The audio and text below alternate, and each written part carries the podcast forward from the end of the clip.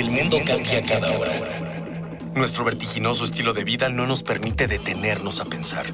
Compramos, rentamos, vendemos, consumimos.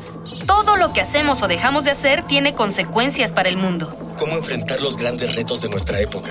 ¿Cómo reducir nuestro impacto en el ambiente? El Programa Universitario del Medio Ambiente Puma y Radio UNAM presentan Ambiente Puma.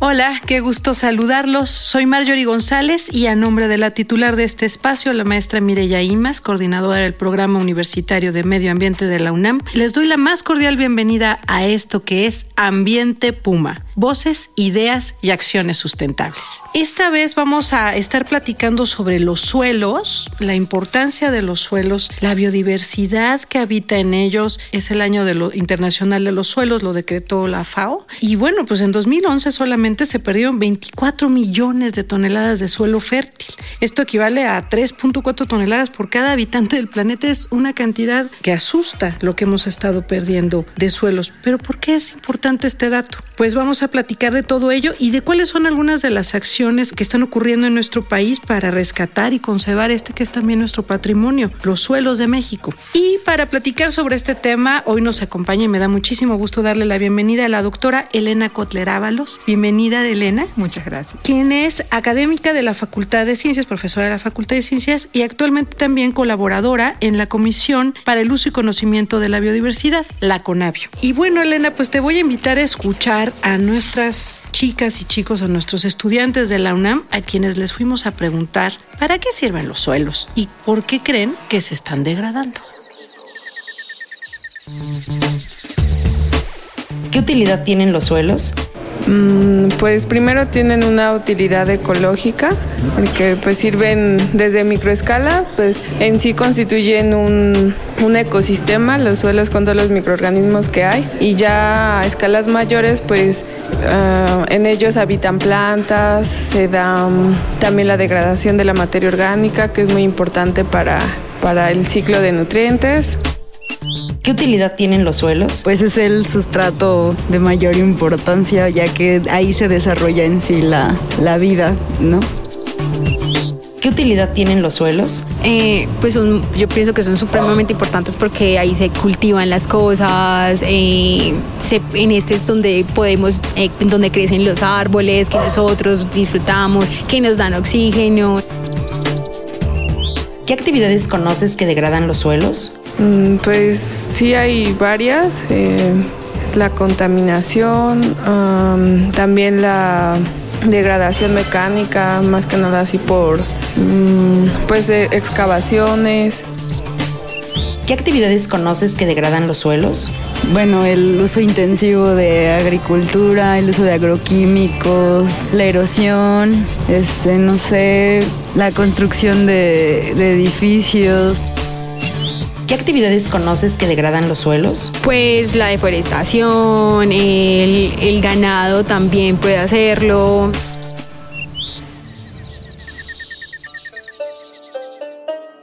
Pues, ¿qué te parecieron las opiniones de los, de los estudiantes? ¿Cuál es la utilidad de los suelos? Bueno, creo que primero hay que preguntarse qué son los suelos, ¿no? Si uno le pregunta a un ingeniero, a un abogado o a un agricultor sobre lo que son los suelos, yo creo que las opiniones van a ser muy diferentes, ¿no? Y para saber algo que es útil o por qué es importante, por qué conservarlo, primero hay que saber qué es, ¿no? Y el suelo simplemente es un cuerpo natural que cubre la corteza terrestre, pero es muy delgado, puede ser un metro, a veces máximo dos metros, ¿no? Entonces es algo muy delgado, es algo muy variable, muy diverso, cambia, puede cambiar de metro en metro, hay una inmensa diversidad, pero lo importante además de los suelos, la importancia como dijeron algunos estudiantes, es que, bueno, uno es el sustento de todos los ecosistemas naturales.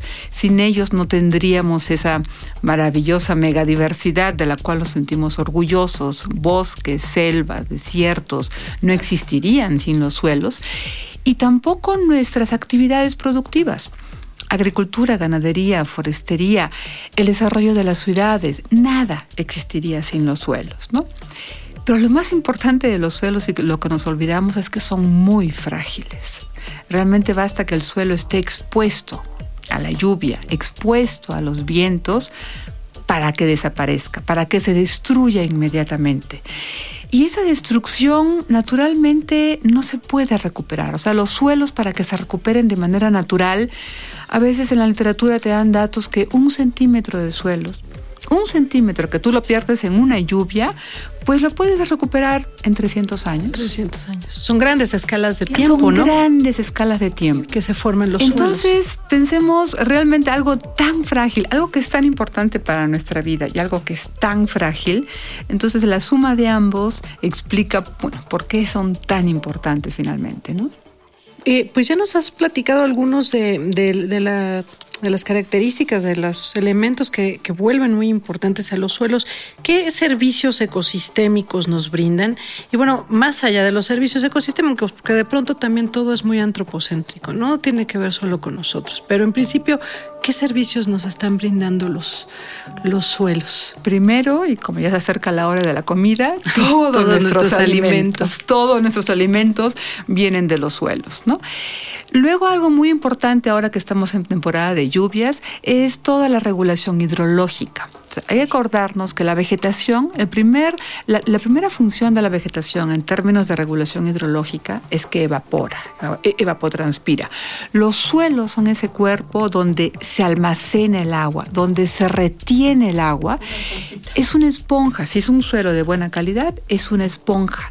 Entonces llega un momento en que puede almacenar cierta cantidad de agua y después el agua que ya no puede retener más es el agua que comienza a escurrir pero muchas veces puede ocurrir un, desfa un, desfase entre cuando precipita a cuando comienza a escurrir, puede haber un desfase de tiempo, ¿no? Y ese desfase para nosotros, ahora con lluvias intensas, es muy importante, porque puede ser entonces que los ríos no vengan con un caudal tan fuerte.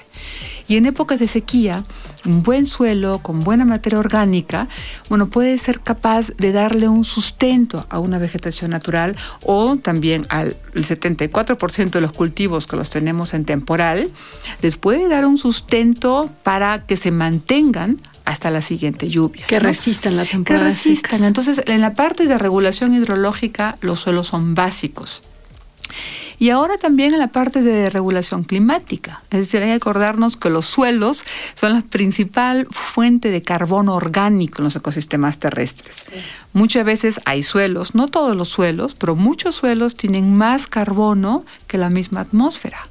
Entonces, realmente en términos de mitigación de gases de efecto invernadero, los suelos cumplen un papel muy importante. ¿no?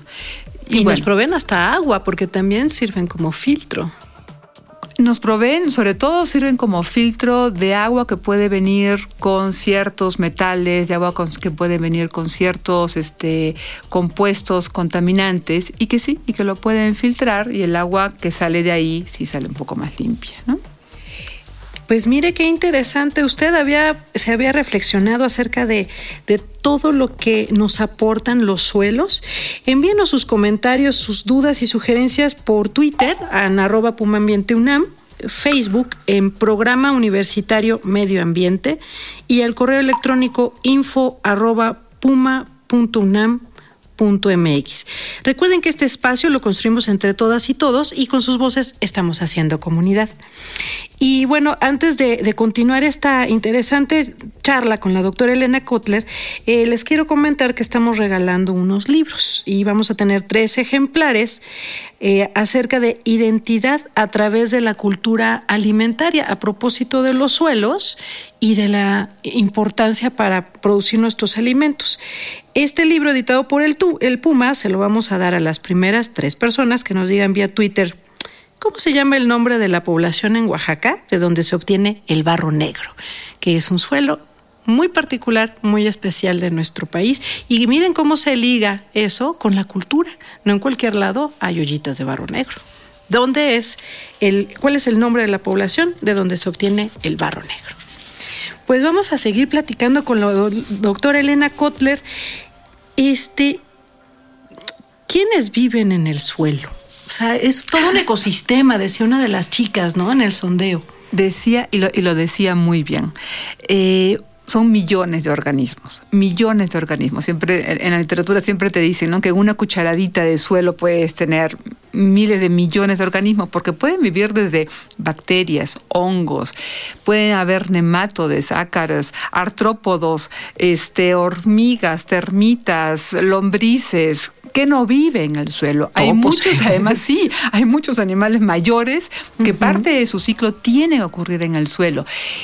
Y la función de todos estos organismos que tienen una función muy determinada es básica.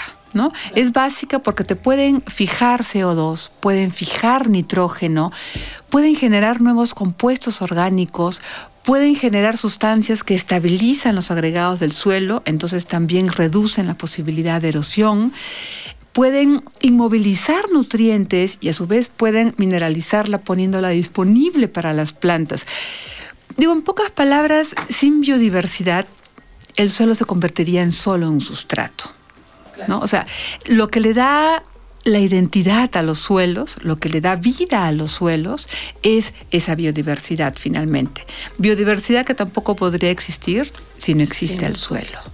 Así que la biodiversidad es fundamental para la conservación de los suelos y viceversa. Sin suelos no tendríamos, no tendríamos esa biodiversidad. Esta biodiversidad hace suelos, ¿no? es formadora de suelos. Es formadora de suelos y es una biodiversidad además que no sabemos nosotros, no lo concientizamos, pero la utilizamos en nuestra vida diaria. O sea, cuando comemos pan, cuando comemos cervezas, yogures, todo trae microorganismos, bacterias o hongos que se generan en los suelos. ¿no? Hay un último estudio de Pepper que dice que el 60% de las drogas este, que se producen para lucha contra el cáncer provienen de microorganismos cuyo hábitat es el suelo, por ejemplo. ¿no?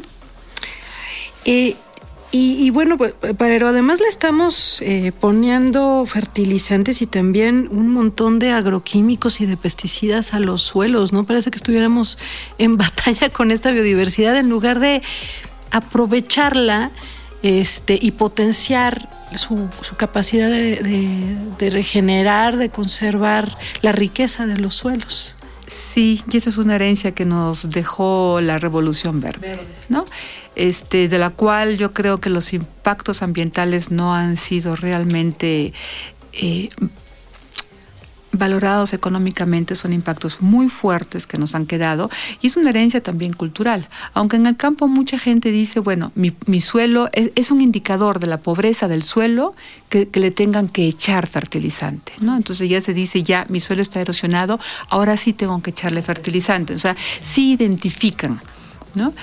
Pero no hay un buen manejo de fertilizantes. No es decir que no hay que usar fertilizantes. En muchas veces hay que ponerle porque el suelo requiere, con la intensidad de cultivos que, que hacemos, el suelo requiere, pero no hay un buen manejo de fertilizantes. No hay una capacitación, no tenemos extensionistas y tampoco hay un buen manejo de agroquímicos. Entonces todo eso lo vemos luego como una contaminación difusa y todos esos que los todos esos compuestos que no son retenidos por los suelos, porque los suelos tienen una capacidad para retener, luego pasan a nuestros ríos, a nuestros acuíferos, a nuestros lagos. Pues muy bien, ¿qué les parece? Y yo les eh, invito a que sigamos conversando en la segunda parte de, de este programa eh, sobre los suelos, su importancia, y vamos a estar platicando también de cómo están los suelos de México, cómo los podemos conservar y algunos de los resultados del Congreso Internacional que hubo de, sobre este tema recientemente, hace menos de un mes en San Luis Potosí. Le agradezco infinitamente a la doctora Elena Kotler, académica de la Facultad de Ciencias de la Y colaboradora de Conavio, su presencia. Gracias. Y también agradezco la presencia en los controles a Susana Trejo, en la producción a Miguel Alvarado, en la investigación sondeos e invitados a Jorge Castellanos, Itzel Aguilar, Cristian Barroso, Juan Antonio Moreno y Dalia Ayala del equipo de Educación Ambiental y Comunicación del Puma. Los invitamos a escuchar eh, la segunda parte de esta conversación esto fue una coproducción de Radio UNAM y el Programa Universitario de Medio Ambiente con apoyo de la Dirección General de Divulgación de la Ciencia de la UNAM. Seguimos reuniendo ideas, voces y acciones sustentables aquí en Ambiente Puma. Hasta la próxima. Una pequeña acción. Un cambio de actitud. Nuevos hábitos. Y nuevas formas de entender y relacionarnos con el mundo. Paso a paso. Aportamos un granito de arena. Para construirnos un futuro. El Programa Universitario del Medio Ambiente Puma y Radio UNAM presentaron Ambiente Puma.